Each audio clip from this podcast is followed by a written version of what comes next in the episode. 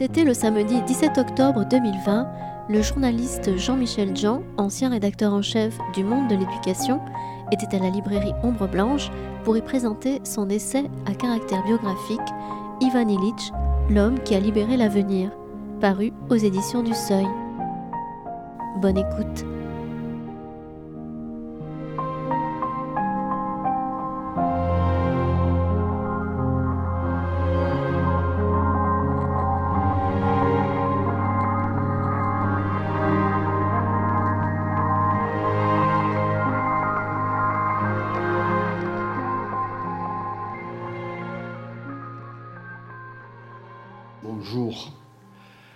Toutes et à tous. Nous sommes très heureux d'accueillir Jean-Michel Gian autour de son ouvrage, donc euh, Ivan Illich. Le sous-titre est important L'homme qui a libéré l'avenir, paru aux éditions du Seuil. Alors, Jean-Michel, vous êtes journaliste, documentariste.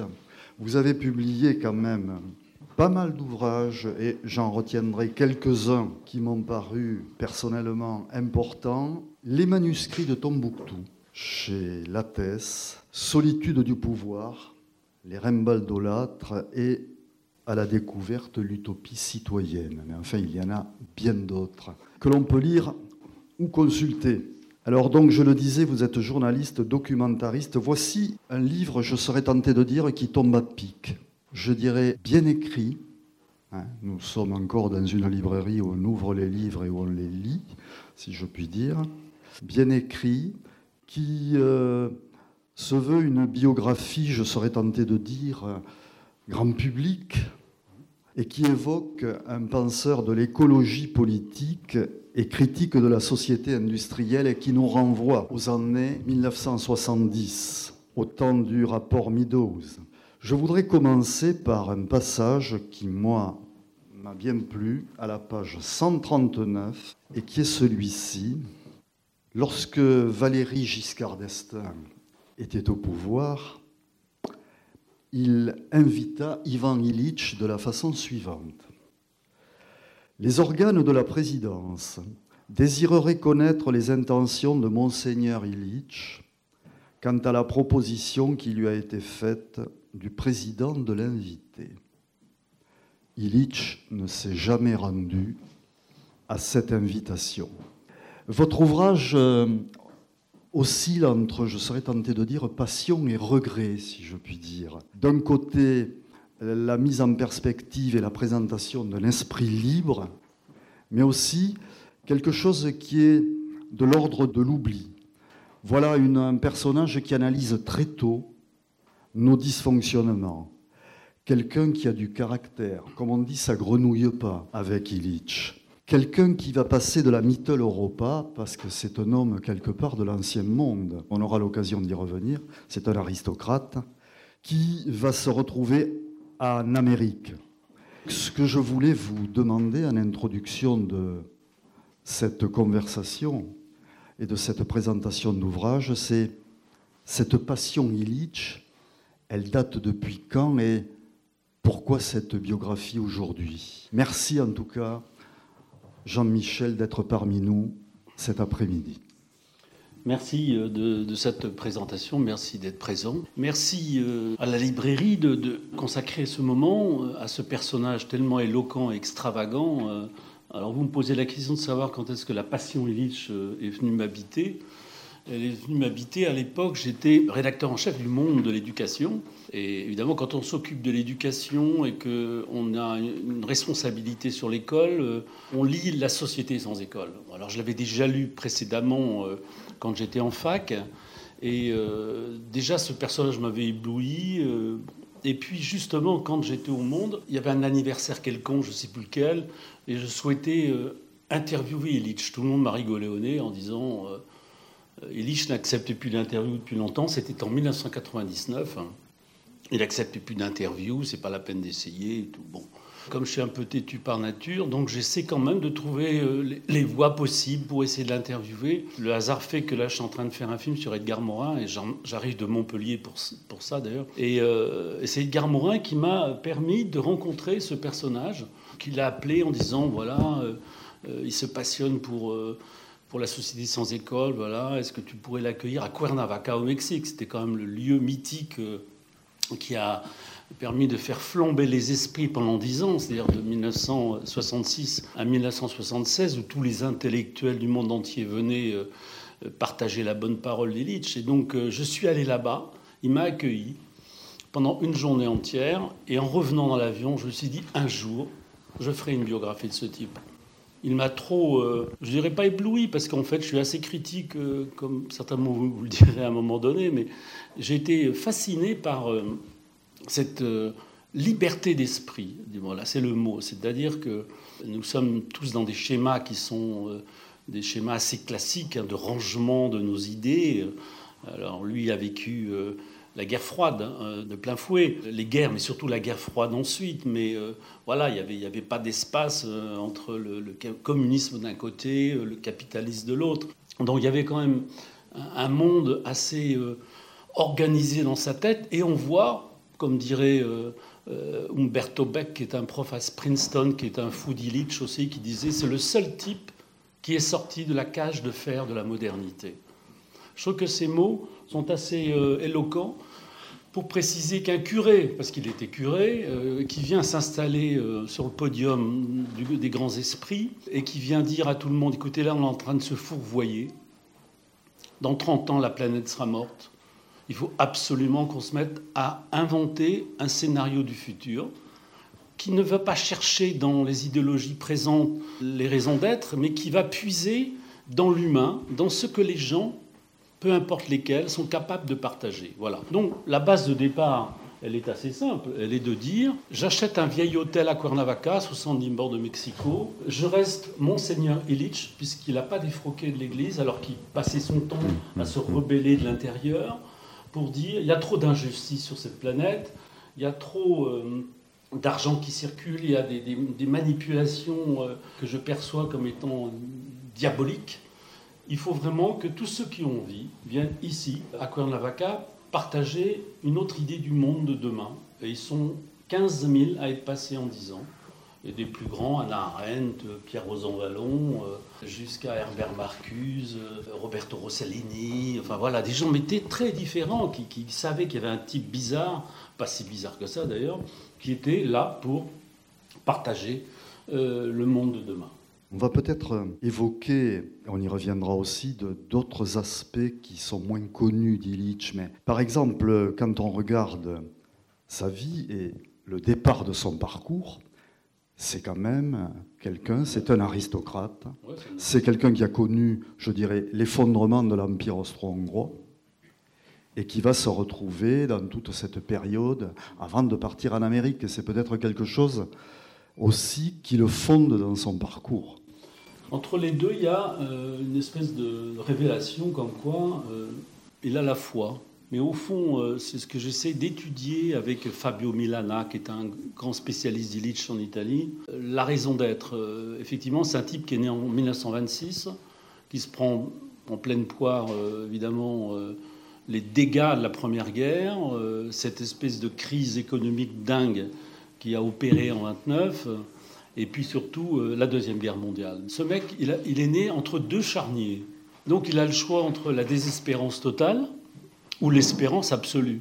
Et à un Noël, il a 14 ans, il décide, c'est pas qu'il décide, il, s'aperçoit qu'il a la foi. Il croit en l'existence de Dieu malgré tout le bazar euh, en question. Sa mère s'en aperçoit mais ne dit rien comment dire, une espèce d'atout supplémentaire, c'est que c'est un homme extrêmement intelligent, très surdoué, c'est-à-dire que il est hypermnésique. Donc tout ce qu'il lit, il l'intègre dans son disque dur du cerveau.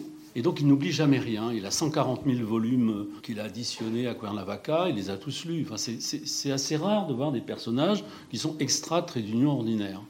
Mais très jeune, il n'a jamais cru que l'école allait euh, l'aider. Euh, il préférait se planquer sous la table euh, à Vienne de ses grands-parents, qui invitaient quand même des grandes, des grandes figures aristocratiques de l'Autriche d'alors, et écouter ce qui se passait pour euh, faire son miel de ce qu'il avait à penser.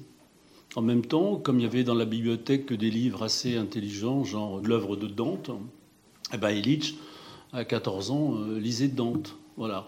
Il y en a eu beaucoup sur Terre à être un peu en avance sur tout le monde. Mais lui, il a essayé de nourrir sa foi avec une culture universelle très humaniste. Et euh, quand il a été ordonné prêtre à 25 ans, tout de suite, et Jean 23 et, Paul VI se sont aperçus qu'il y avait dans cette espèce d'équipé euh, Vatican un personnage hors du commun.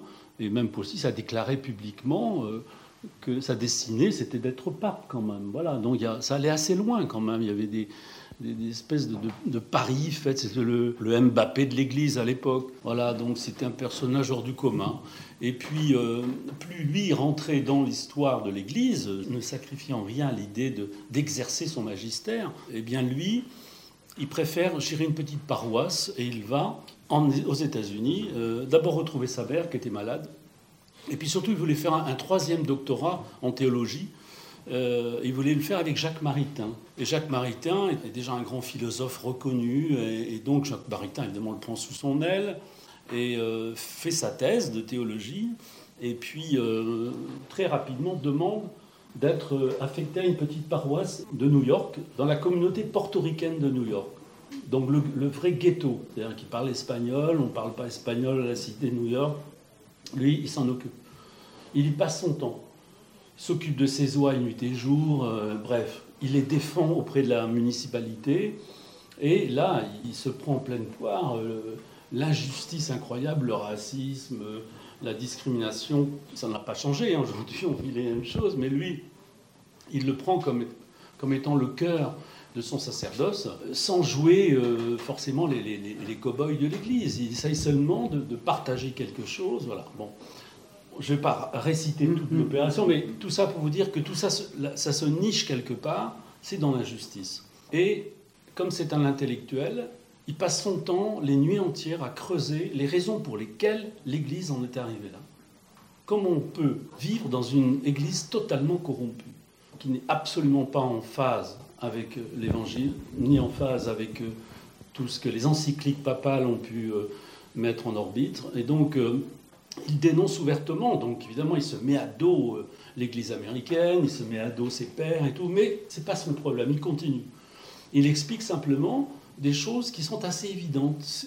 C'est un intellectuel qui, parle avec des mots simples et qui explique que l'Église est corrompue. Et puis il va plus loin, 5-6 euh, ans après, il démontre que l'État reproduit exactement les mêmes rituels que l'Église. C'est ça qui est très intéressant. C'est-à-dire qu'en fait, cette perversion, cette corruption que l'Église, qui a anéanti l'Église, qui a autorisé du coup euh, tous les fidèles à, partir, euh, c'est une Église vide, en fait, qui commence euh, à cause des Trente Glorieuses. Mais la réalité, c'est que l'État commence à générer le même processus de j'allais dire, de mise à sac de ses vertus, que l'on soit en République ou non. C'est au-delà de la République. Voilà. Mais donc, il est là. Alors évidemment, on commence à l'écouter. Encore une fois, je parlais d'Anna Arendt parce qu'elle a été assez séduite tout de suite par la dialectique de la contradiction. Morin, en France, qui est, né, qui est, plus âgé que Morin, qui est né en 1921, donc il y a 100 ans là, l'année prochaine. Tous ces intellectuels, euh, ici, enfin pas ici à Bordeaux, Jacques Ellul en a fait partie. Tout le monde des années 60, le monde intellectuel des années 60, était fasciné par le culot du bonhomme. Voilà, c'est tout. Et puis surtout, il se met à, écrire des livres, des pamphlets. Il revendique l'idée du pamphlet. Il dit pas je fais des livres, je, fais des essais comme euh, bien d'autres euh, à cette époque-là, euh, s'organiser. C'est-à-dire qu'il fait des pamphlets, c'est-à-dire qu'il crée des, objets assez mal écrits, mais qui permettent à la conscience humaine de se rendre compte dans quelle impasse il fonctionne. Et propose des solutions. Pas tout de suite, hein, un peu plus tard. Il sort énergie et équité, il sort la convivialité, il sort la société sans école, et puis la cerise sur le gâteau qui a fait flamber toute la machine, c'est Némésis médical. On pourrait le ressortir aujourd'hui. Voilà, d'ailleurs il repart comme en 14, tout à fait, c'est fou. Hein. Et euh, d'ailleurs les premières réactions euh, sur le, livre, le, mien en question, c'est les médecins. Euh, le Covid est là pour le, non pas justifier les tests d'Illich dans les années, mais presque. Dire, le premier type à découvrir que les hôpitaux sont des machines et non plus des lieux d'hospitalité. Hôpital, hospitalité, vous verrez dans le bouquin ou ailleurs comment, c'est la même chose, les mêmes racines. Illich explique que les institutions qui grossissent trop vite sont contre-productives. Voilà, c'est tout. Il y a un moment donné, il y a une contre-productivité de l'institution, que ce soit l'école, l'hôpital, les transports, et que cette contre-productivité eh ben, se retourne contre l'objet qui justifie l'institution. Dit comme ça, ça paraît abstrait. Sauf que le temps se déroulant tel que vous l'avez vécu, que nous le vivons aujourd'hui, Illich disait en 60, euh, mais la, machine qui va aller plus vite que les autres parce que la technologie est fabuleuse pour guérir, c'est la santé, c'est l'hôpital. Mais la contre-productivité en question va jouer sur l'institution euh, hospitalière par une équation très simple. La contre-productivité en question, ce sera des maladies que l'hôpital va créer. Euh, lui-même, pardon, ces fameuses maladies nosocomiales.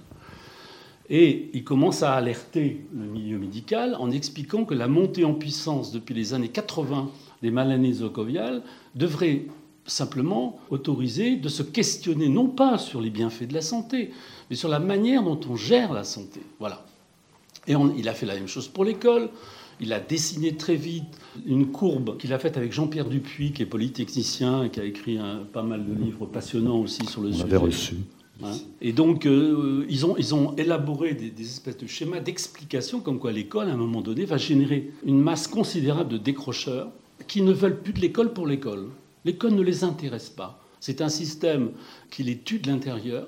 Alors, on, les laïcs, les, grands penseurs des sciences de l'éducation ne peuvent pas s'imaginer que l'école soit remise en cause.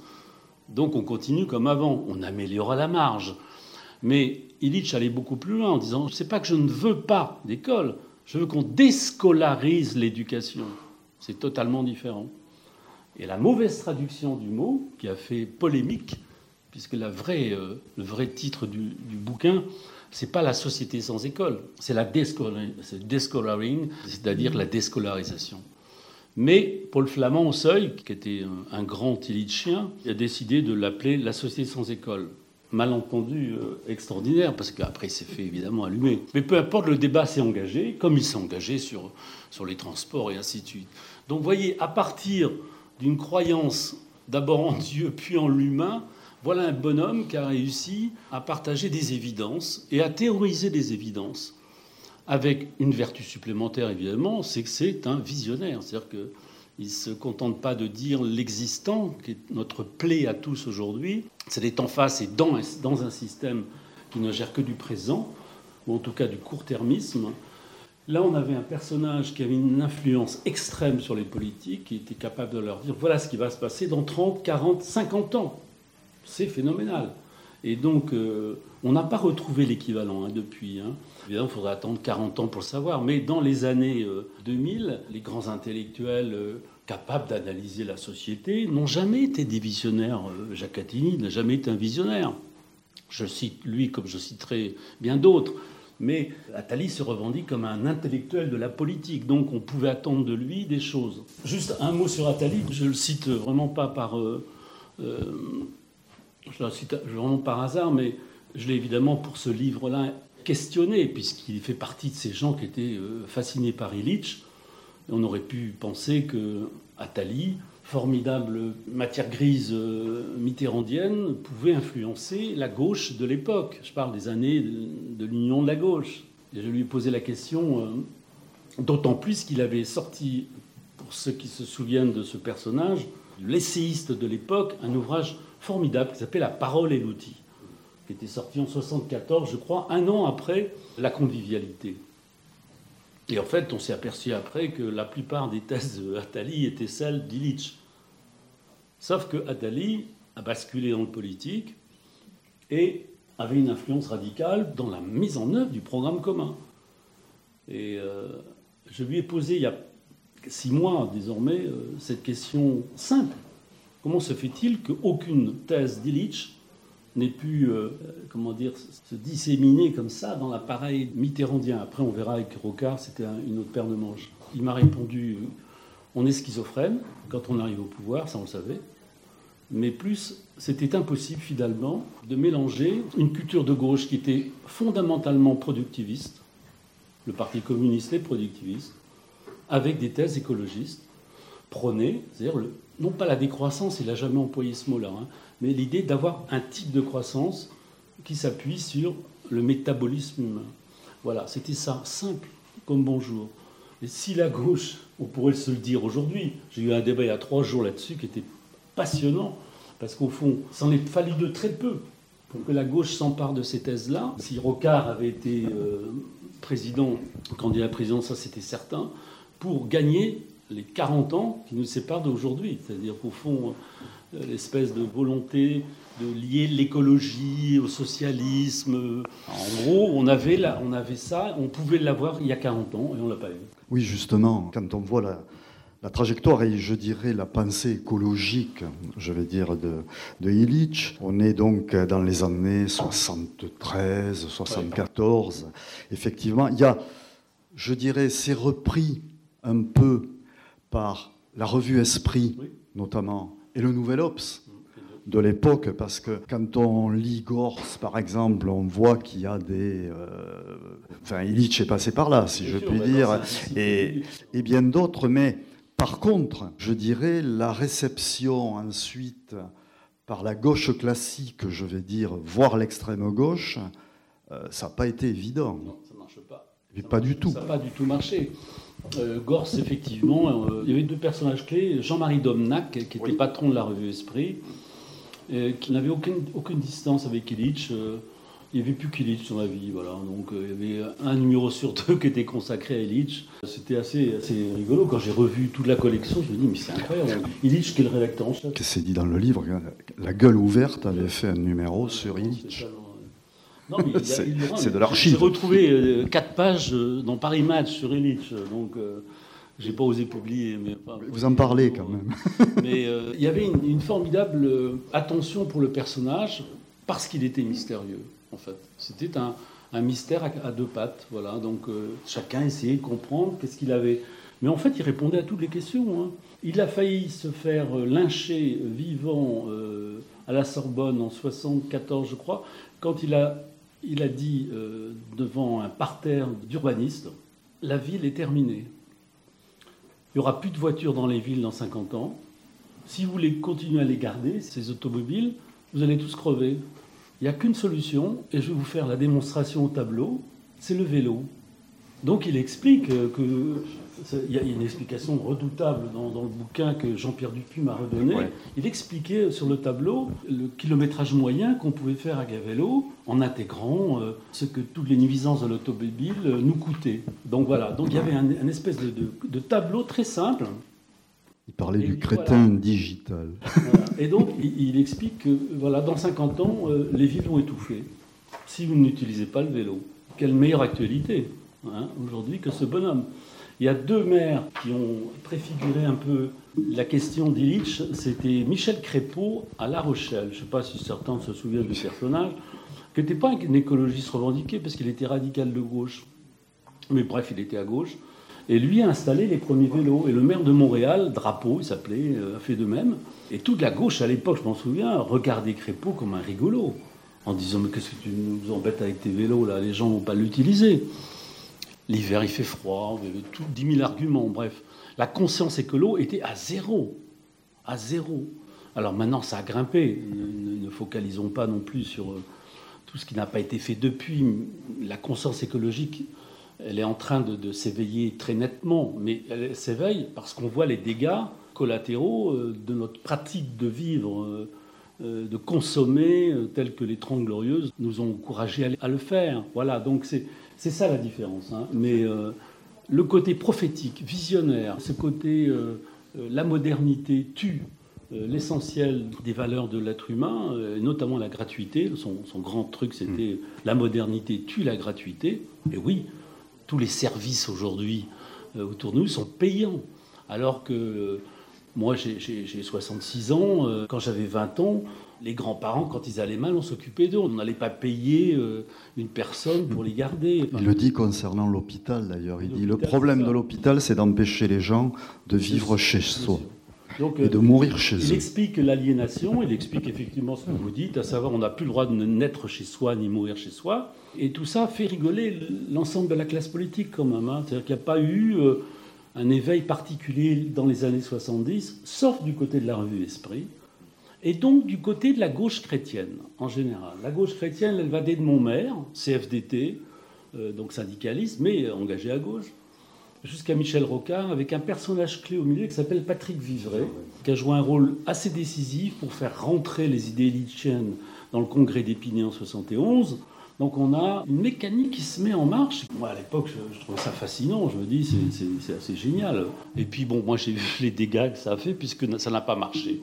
Mais la réalité, c'est que tout était prêt. Il remet quand même au goût du jour, aujourd'hui, ce qu'on pourrait donc, il y a une critique du productivisme quand on prend tous ses écrits, mais je pense à la question, ce qu'il met en avant aussi dans l'idée de subsistance à travers les communaux, les communaux par rapport à l'espace public, et puis quand même la grande idée, euh, ce qu'il appelle lui la convivialité et l'amitié, ce sont des notions très fortes et que peut-être euh, il serait bon de retrouver aujourd'hui, si je puis dire. Elles sont euh, bizarrement en latence, c'est-à-dire qu'elles sont, elles sont là, on l'a vu, euh, dès qu'il y a des crises ou des, pendant le, confinement à Paris, on a vu euh, quelque chose qui se dessinait autour de, cette question, des solidarités spontanées qui étaient liées à une prise de conscience ou d'inconscience de ce qu'on avait en nous-mêmes, c'est-à-dire le, partager quelque chose qui relève ou de l'amitié, ou, euh, de la convivialité, ou, euh, ou de l'amour, même, peu importe.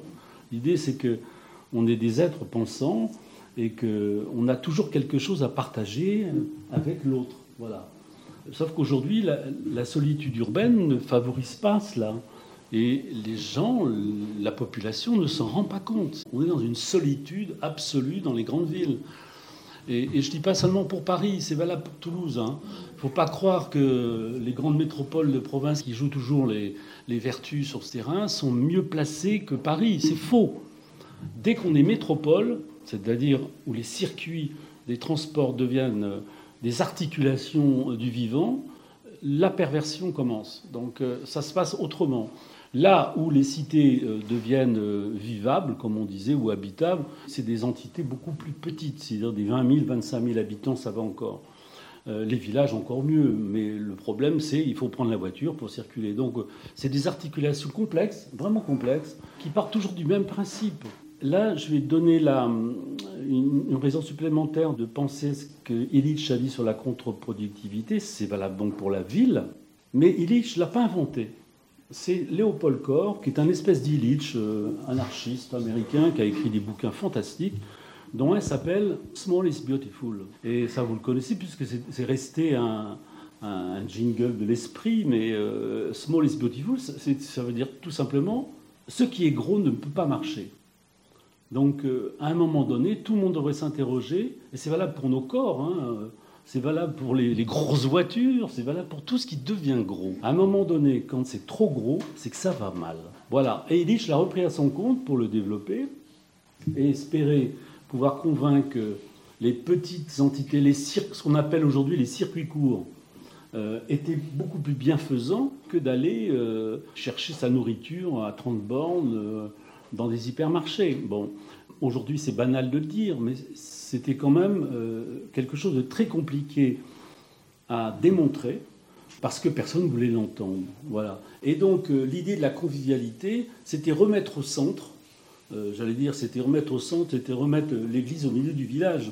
C'était de dire, il y a des possibilités de s'organiser sans les appareils, sans l'État, sans ceci, sans cela, c'est ce qui se passe d'ailleurs maintenant dans un monde, euh, le monde périphérique, mais on voit bien euh, dans les campagnes euh, un retour à la nature et une organisation qui peut se faire de manière invisible et qui contribue au bien-être des personnes. C'est pas forcément l'Arzac de l'époque des années 70, c'est pas ça. Il y a une manière de penser sa vie à cause des enfants ou grâce aux enfants, à cause ou grâce aux grands-parents, puisqu'on est sur trois à quatre générations maintenant, ce qui n'était pas le cas avant. Hein. Je parle d'habiter ensemble. Donc tout ça remet en jeu le, dispositif de la convivialité, de comment on peut s'organiser pour vivre sans se foutre sur la gueule. Voilà. Ne pas se foutre sur la gueule, c'est des organisations qui doivent se faire. Et le mot convivialité, pour juste une petite anecdote, hein, qui est un beau mot, c'est lui qui l'a trouvé, mais en fait là aussi il a été piqué à Bria Savarin, qui était un, un grand chef cuistot, qui avait inventé ce mot à cause des, du bienfait des déjeuners, des dîners, de boire un coup ensemble et tout ça, ce qui a toujours été, mais au fond, euh, convoquer la convivialité comme un élément politique, ça n'avait pas été fait. Donc il a employé ce mot, il a essayé d'organiser quelque chose qui permettait à chacun de croire que l'autre n'était pas un ennemi mais un ami, et euh, il l'a pratiqué à Cuernavaca. C'est ça qui était formidable. C'est-à-dire que les milliers de personnes qui sont passées, José Bové m'a raconté, parce qu'il était allé aussi, Morin aussi, comment ça se passait. C'est-à-dire que c'était. Il n'y avait pas d'organisation. C'est le séminaire permanent. Permanent. Euh, et les gens arrivaient à trouver dans la confiance en l'autre l'idée que le rapport à l'argent devait être euh, non pas marginalisé, mais réduit à très peu de choses. Et euh, le vol n'existait pas dans ce moment-là, c'est-à-dire que les gens n'allaient pas, forcément piquer les choses. C'était un mode de vie. Alors, on pourrait dire qu'à un moment donné, euh, ça pouvait ne pas marcher. Il en a décidé lui-même en 76 quand il a fermé le lieu.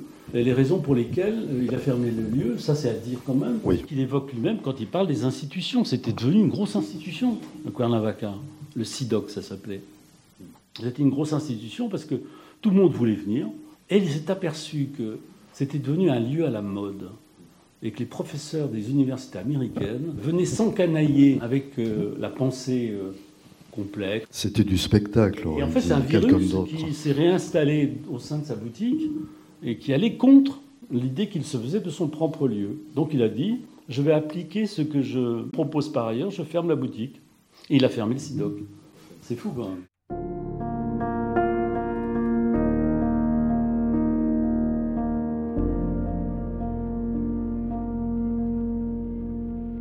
Jean-Michel Jean, lors de sa venue à la librairie Ombre Blanche samedi 17 octobre 2020 pour la présentation de son livre Ivan Illich, l'homme qui a libéré l'avenir.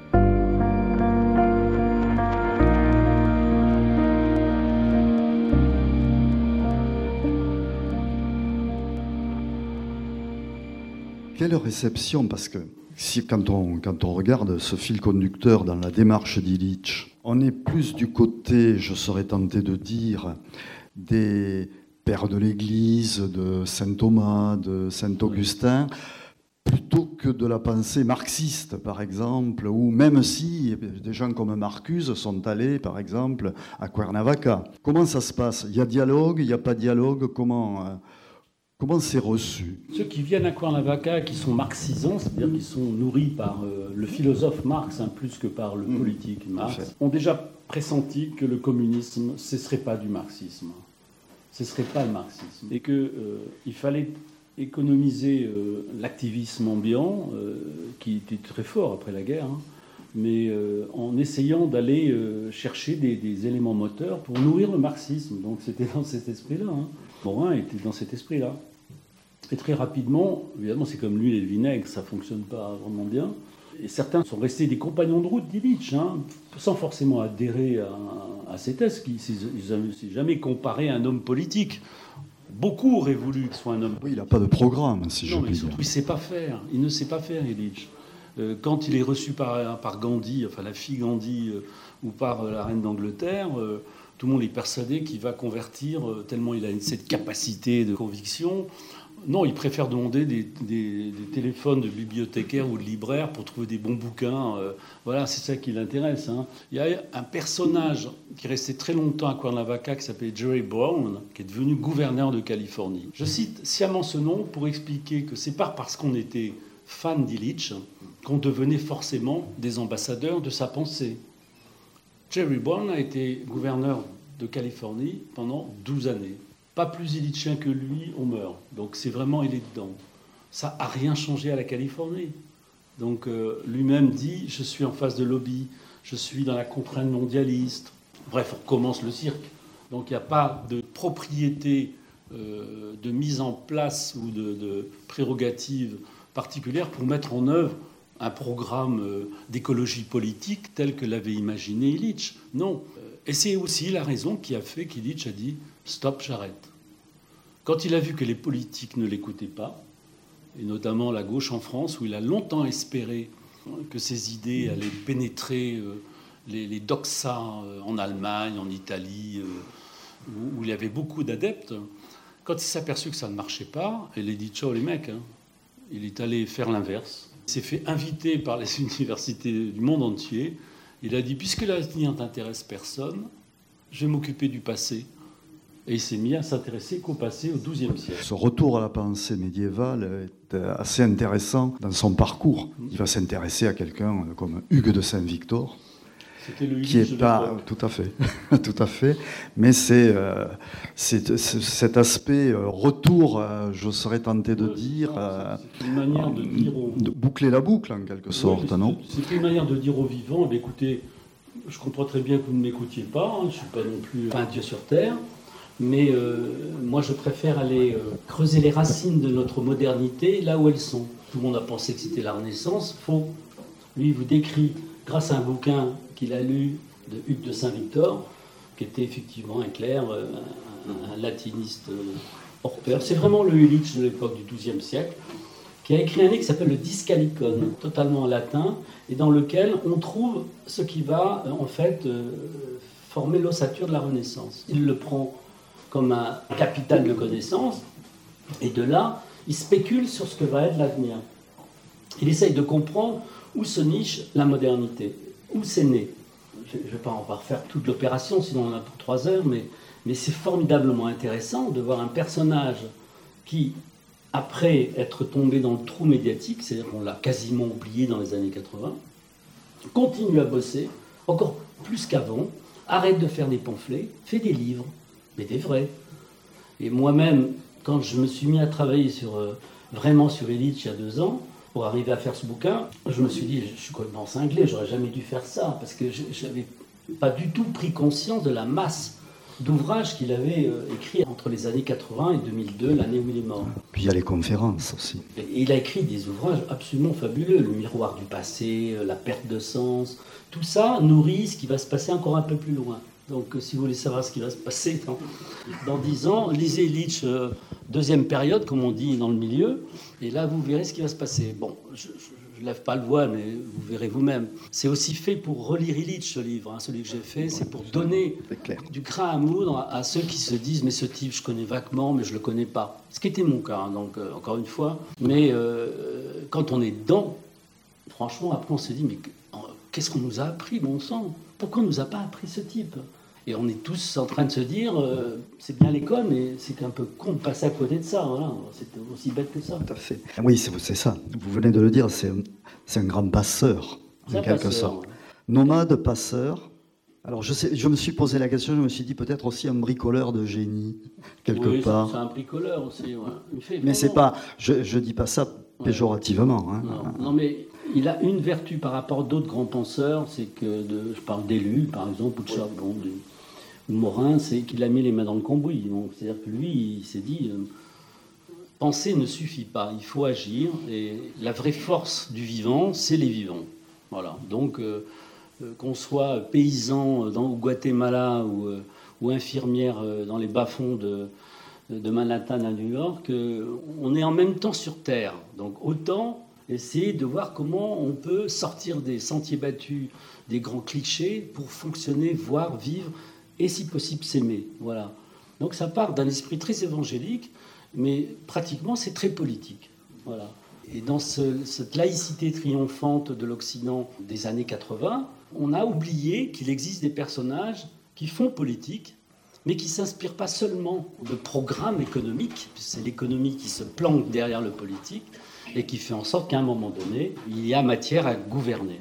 Il y a quand même encore aujourd'hui ces adeptes, notamment dans les pays anglo-saxons, qui sont, je dirais, plus illichiens que nous dans la vieille Europe. Mais bon, le réveiller, c'est réveiller euh, quelqu'un qui est mort hein, en 2002. Euh, voilà. Donc, tous les Illichiens que je connais, euh, j'ai découvert en faisant mon enquête, il y avait en, Suisse, en Australie, il y a des, des, cercles de lecture d'Illich. Toutes les semaines, ils ouvrent une page d'un de ses bouquins, ils lisent à haute voix et ils commentent ça continue à se faire, c'est fou. Hein Bon, voilà. Et donc, ces gens-là, ils n'ont pas tort, mais c'est en même temps peut-être la négation du travail d'Illich, parce que le fait de ne pas les connaître prouve aussi que c'est des voies sans issue. Hein. C'est-à-dire que pourquoi ils existent, pourquoi ils n'agissent pas?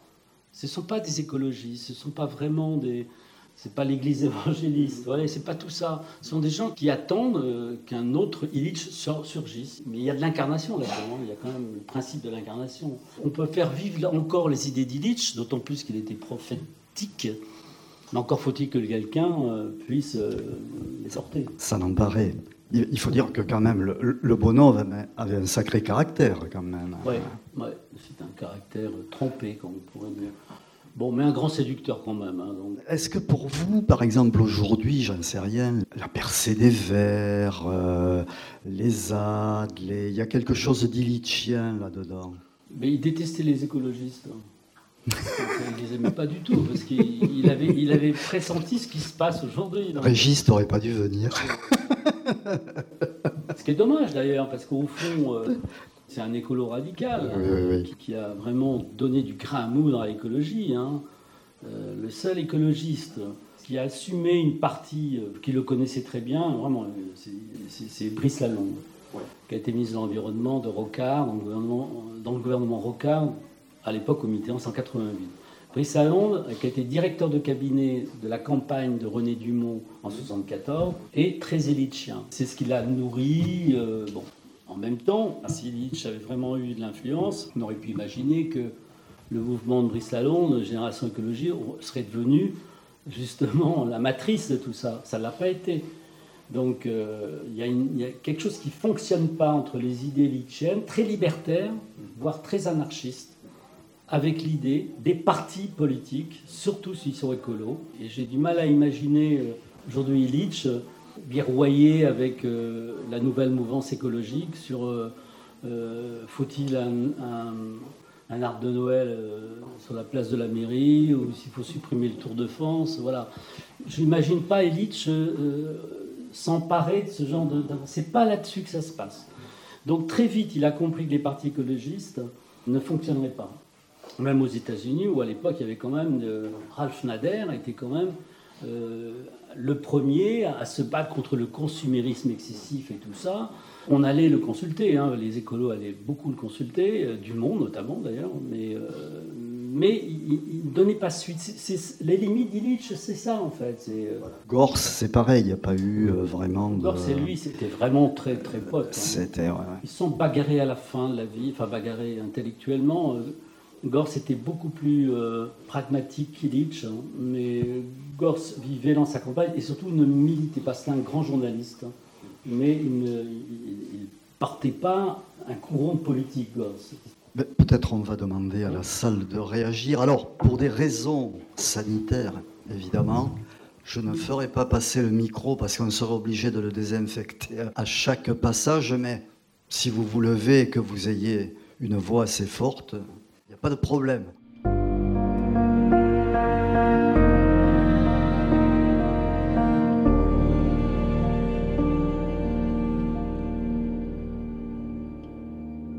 Je pense qu'il y a encore des anti-litchiens au Vatican aujourd'hui.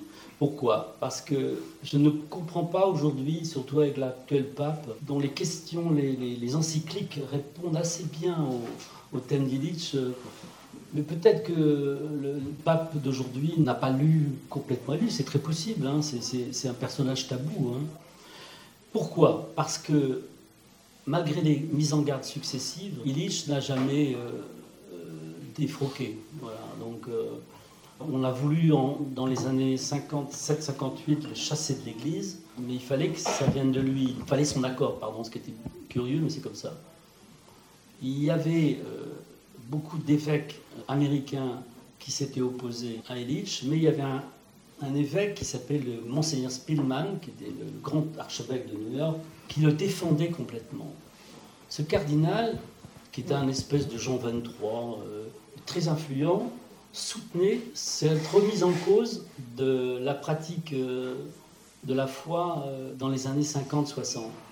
Donc il laissait Illich fonctionner, il le défendait tout le temps, sauf que ce cardinal Spillman, à un moment donné, est mort.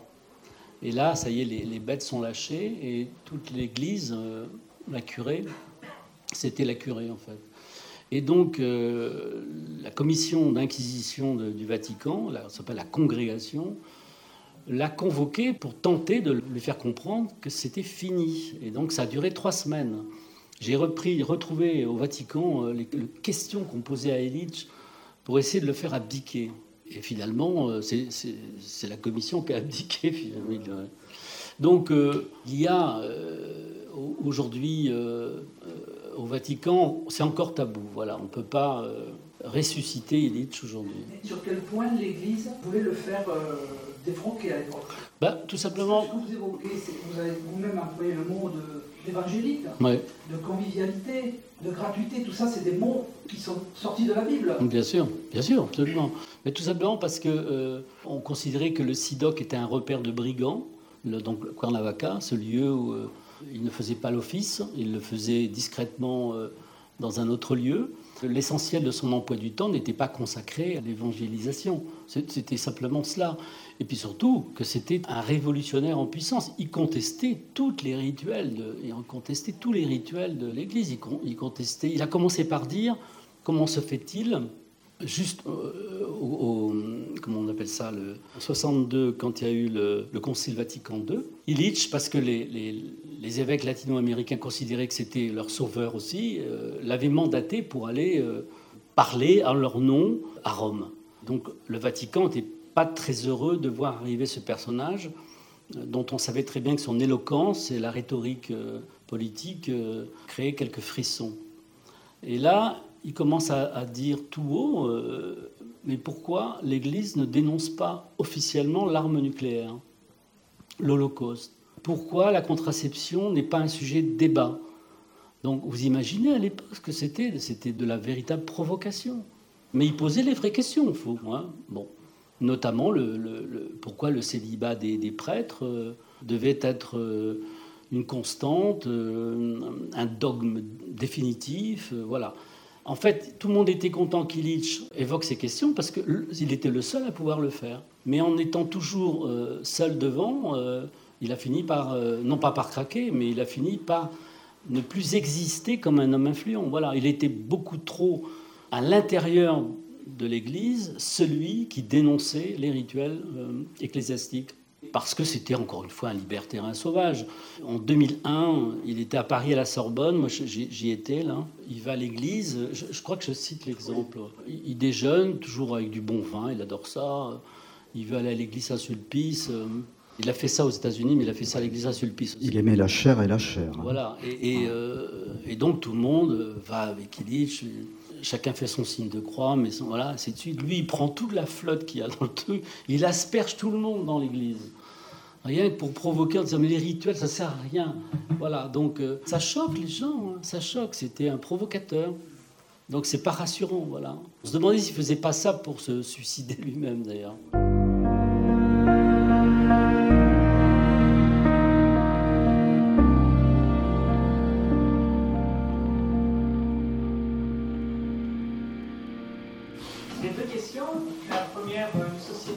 Société conviviale est-elle possible aujourd'hui et la deuxième, euh, peut-on penser et agir convivial sans tenir compte de la complexité du monde? C'est trois heures de conférence. euh, la convivialité, c'est pas seulement un concept. Euh, c'est un peu comme faire de, la pro sans savoir, c'est-à-dire que beaucoup de gens vivent convivialement, on ne le sait pas, c'est tant mieux. Voilà, il y a des gens qui savent normalement vivre en étant bienveillants avec les autres, en, les invitant à déjeuner, à manger, en temps normal. Hein. Mais euh, la convivialité, c'est un état d'esprit qui s'enracine euh, fondamentalement dans l'Évangile, d'ailleurs. dire que quand on retrouve euh, le sens de l'hospitalité dans les écrits dont j'ai parlé tout à l'heure, la convivialité, c'est un exercice qui s'organise autour de la scène, dans le sens christique du terme. on déjeune, on boit, on rigole, on fait beaucoup d'humour, voilà, c'est tout ça la convivialité. Être obligé d'en parler aujourd'hui comme étant une nouveauté, euh, ça me dérange beaucoup. Moi, je trouve que ça existe, sauf que ça ne nourrit pas un idéal de société aujourd'hui tel que le politique l'a installé. C'est-à-dire que ça n'existe pas. Et ce qui dérange la plupart de ceux qui contestent l'économisme radical d'aujourd'hui, c'est cela. Et qu'est-ce que disaient d'autres, les gilets jaunes sur les ronds-points? C'était ça. C'était on peut faire, euh, faire sa tambouille, euh, c'est sympa, on n'a plus l'habitude de se voir. Ça part de là. C'est l'idée qu'on vit ensemble au bon moment, pas au bon moment, mais au même moment, et que ça, ça mérite d'être, euh, comment dire, une source de réjouissance. Voilà, c'est tout. Mais l'habitat, les grandes banlieues, euh, les transports, euh, l'individualisme exacerbé euh, en termes de consommation ne prédispose pas à la convivialité. Au contraire, ça met l'autre en face presque comme un ennemi. Donc c'est le système global qui est posé comme étant un système qui va contre la convivialité.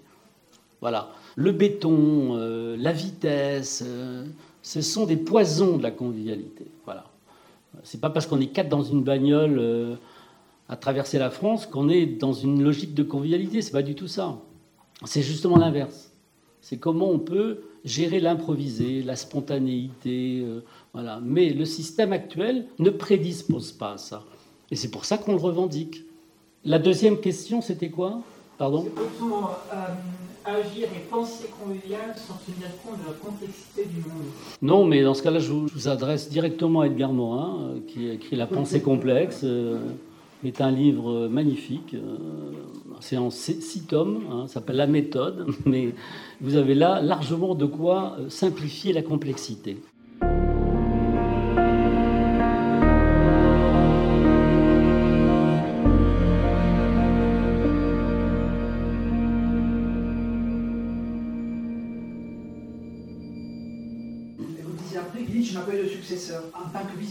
Visionnaire, en quoi, par exemple, Edgar Morin ne peut pas être mis au même niveau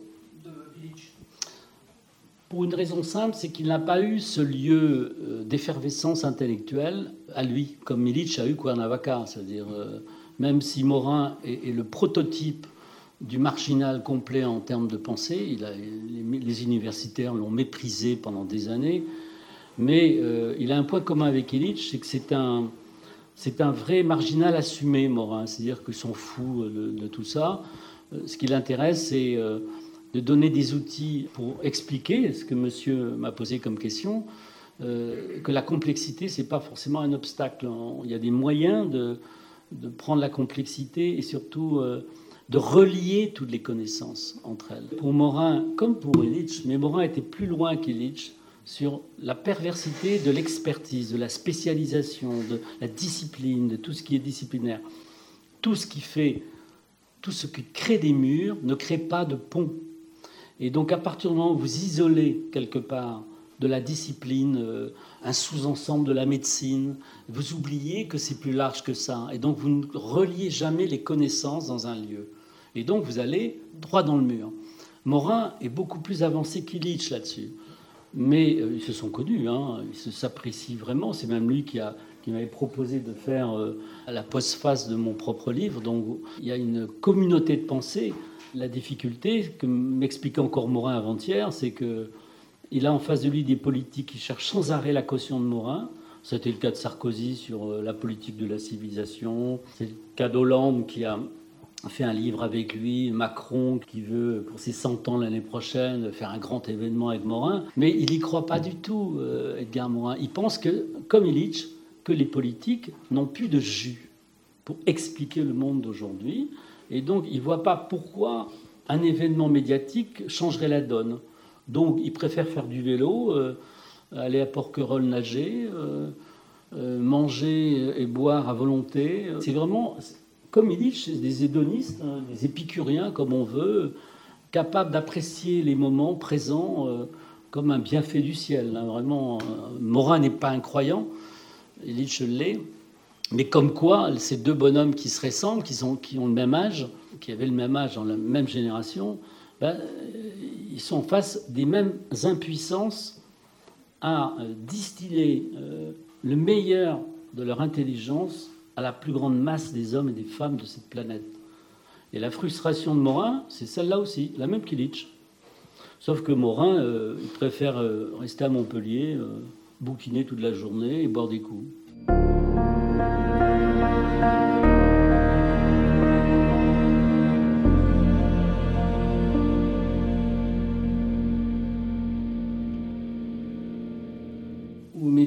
En exergue le fait que je n'ai pas insisté trop sur les, le mauvais côté d'Illich, mais pour moi, il est radical, ce mauvais côté. C'est-à-dire que je pense qu'il aurait pu faire politique, il aurait pu aller plus loin profiter de son audience, de la sympathie qu'il avait pour, euh, encore une fois, au lieu d'aller voir la reine d'Angleterre ou le Premier ministre, euh, comme il était invité sans arrêt, ou refuser d'aller voir Giscard, mais pourquoi pas, ben, ne pas profiter de l'occasion pour essayer de porter la bonne parole. Ça ne l'intéressait pas. Il y allait, encore une fois, pour chercher des bouquins. C'est tout. Donc, euh, le courage politique est inexistant. C'est paradoxal ce que je dis sur Illich. Il est inexistant. Il était là pour élaborer une pensée partageable pour le plus grand nombre. Et il donnait ça comme euh, un os à ronger. C'est vulgaire ou trivial, mais c'est pourtant ça à tous les politiques qui le veulent bien. Donc les partis politiques, hein, pas ceux qui vont gouverner. Les partis politiques qui veulent gouverner. La grande déception, c'était effectivement euh, la gauche française. J'ai retrouvé les textes de Rocard euh, avec Illich. Rocard était complètement sous le charme. Hein, il s'est dit voilà mon programme. Il est sorti du PSU aussi à cause d'Illich. Hein. C'est fou. Mais la réalité, c'est que euh, quand Rocard demandait à Illich de venir, par exemple, à un congrès écolo, pas écolo, tous les sommets de la Terre qui en 72 et puis ceux qu'on suivi, il venait pas. On peut lui en vouloir. Moi, j'en veux. Je pense qu'il aurait dû y aller. Surtout qu'il n'était pas demandeur. Mais vous imaginez, en 72, premier sommet de Rio sur la planète, première petite prise de conscience que notre Terre va très mal et que tout est en train de, basculer. Les premiers signaux des icebergs qui euh, commencent à faire euh, rehausser le, niveau de la mer étaient tangibles, on les voyait, donc tout était là. Morin, il va, on l'écoute pas tant que ça. Si Illich était venu, je peux vous dire que ça aurait changé la donne. Il n'est pas allé. Parce qu'il y avait les écolos. C'est pas lié à sa posture aussi un peu aristo, quand même, aristocratique, qu'il a. Euh, il y en a qui le disent, mais moi j'ai du mal. Enfin, moi j'ai eu la chance, j'ai eu la chance de le rencontrer. j'ai eu la chance de rencontrer deux fois, hein, dont une fois très longuement. C'est vrai qu'il a un côté aristo un peu, mais ce qui fait qu'il est écouté, c'est qu'il écoute les autres quand il me posait des questions euh, sur l'éducation, sur le, journal Le Monde, puisque j'en faisais partie, il m'écoutait vraiment. Donc je voyais que ce n'était pas une posture. Et après, quand il se met à parler, c'est une manière pour lui de faire en sorte que son interlocuteur continue la construction intellectuelle. Mais s'il voyait que les gens ne suivaient pas son raisonnement, il pouvait être assez méprisant ou arrogant, je ne sais pas comment on peut dire.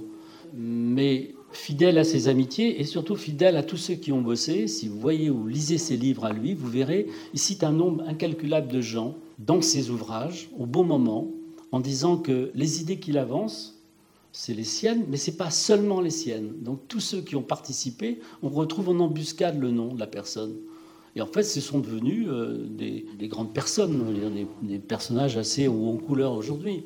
Donc voilà les limites d'Illich, c'est-à-dire, euh, et je pense que il y a un autre élément décisif, quand même, que je n'ai pas évoqué, j'ai eu tort, qui est peut-être essentiel, c'est que en 76, c'est pas un hasard, la somatisation, c'est une réalité. Il s'est aperçu qu'il avait un cancer, un cancer important, hein, qui physiquement était assez particulier parce que c'était une, forme d'appendice ici qui était assez énorme, euh, qu'il ne voulait pas soigner. Il se calmait, il calmait cette souffrance avec de l'opium, mais euh, le fait de souffrir et de prendre sur lui sans arrêt, il refusait assez rarement les, invitations à l'étranger parce qu'il se disait c'était une manière de, porter euh, les idées qu'il développait. Il y allait, il souffrait beaucoup. Je pense que ça a beaucoup aussi euh, précipité la décision, non pas d'en finir, mais de jouer un peu plus solo euh, à Brême, à Hambourg, où il s'est installé, euh, plus euh, ensuite à Princeton, sur, en Californie après. Il a sillonné le monde pour installer des formes de séminaires universitaires totalement déroutants, où il faisait exactement ce qu'il faisait à Cuernavaca, mais de façon différente et sur des petits modules. Mais en parlant du XIIe siècle, hein. il s'était mis à reparler que du Moyen Âge, plus du tout de l'avenir. Mais les gens savaient que c'était génial. Moi, j'ai écouté des cassettes d'un cours qu'il a fait sur le discalicone, euh, c'était en 88, je crois, à Brême.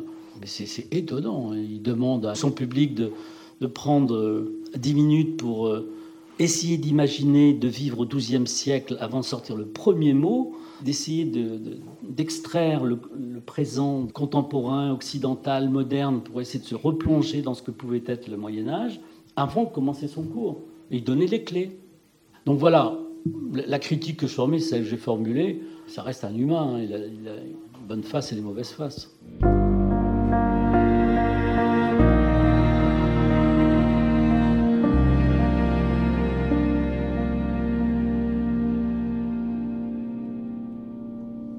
il considérait que ce n'était pas son métier. Il n'avait pas tort. Hein. Quand on convoque les intellectuels pour faire politique, ça pose quelques problèmes. On l'a vu récemment avec Luxman, euh, pensant qu'il allait rassembler la gauche, euh, plutôt européenne, je sais pas.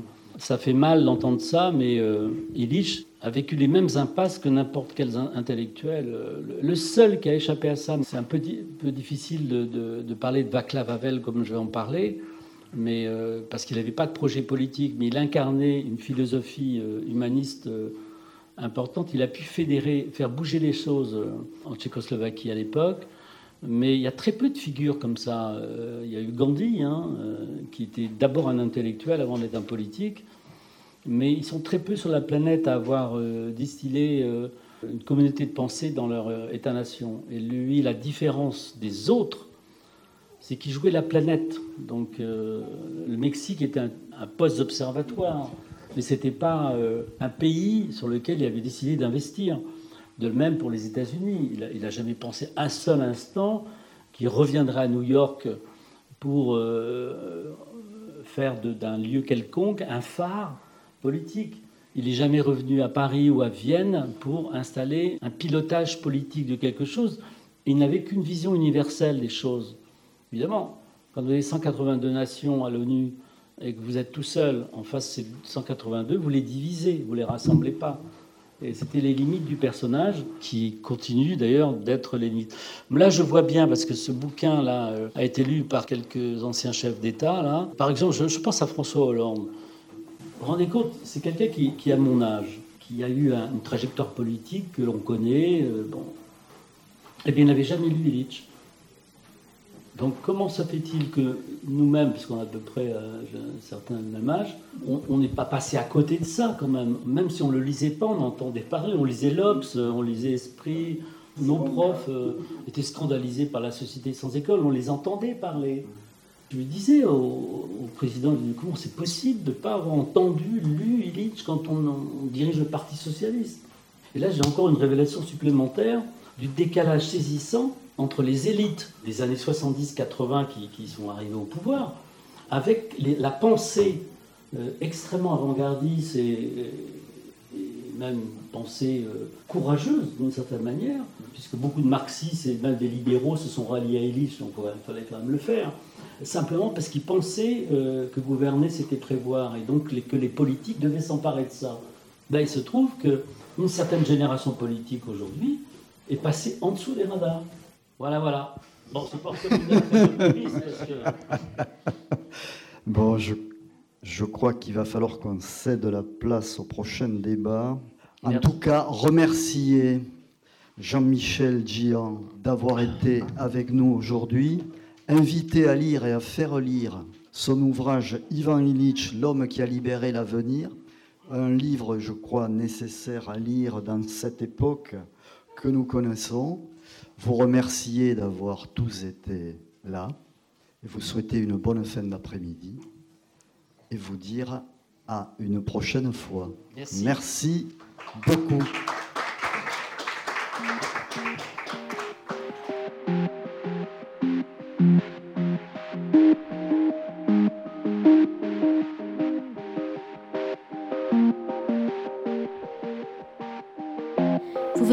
À l'instant une rencontre avec le journaliste Jean-Michel Jean, auteur du récit biographique sur Ivan Illich intitulé Ivan Illich, l'homme qui a libéré l'avenir, publié aux éditions du Seuil, enregistré à la librairie Ombre Blanche samedi 17 octobre 2020.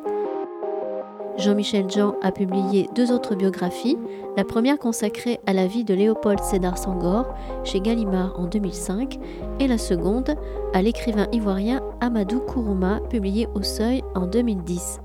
Il est aussi l'auteur de nombreux d'essais, tels que Solitude du pouvoir en 2015 aux éditions Grasset.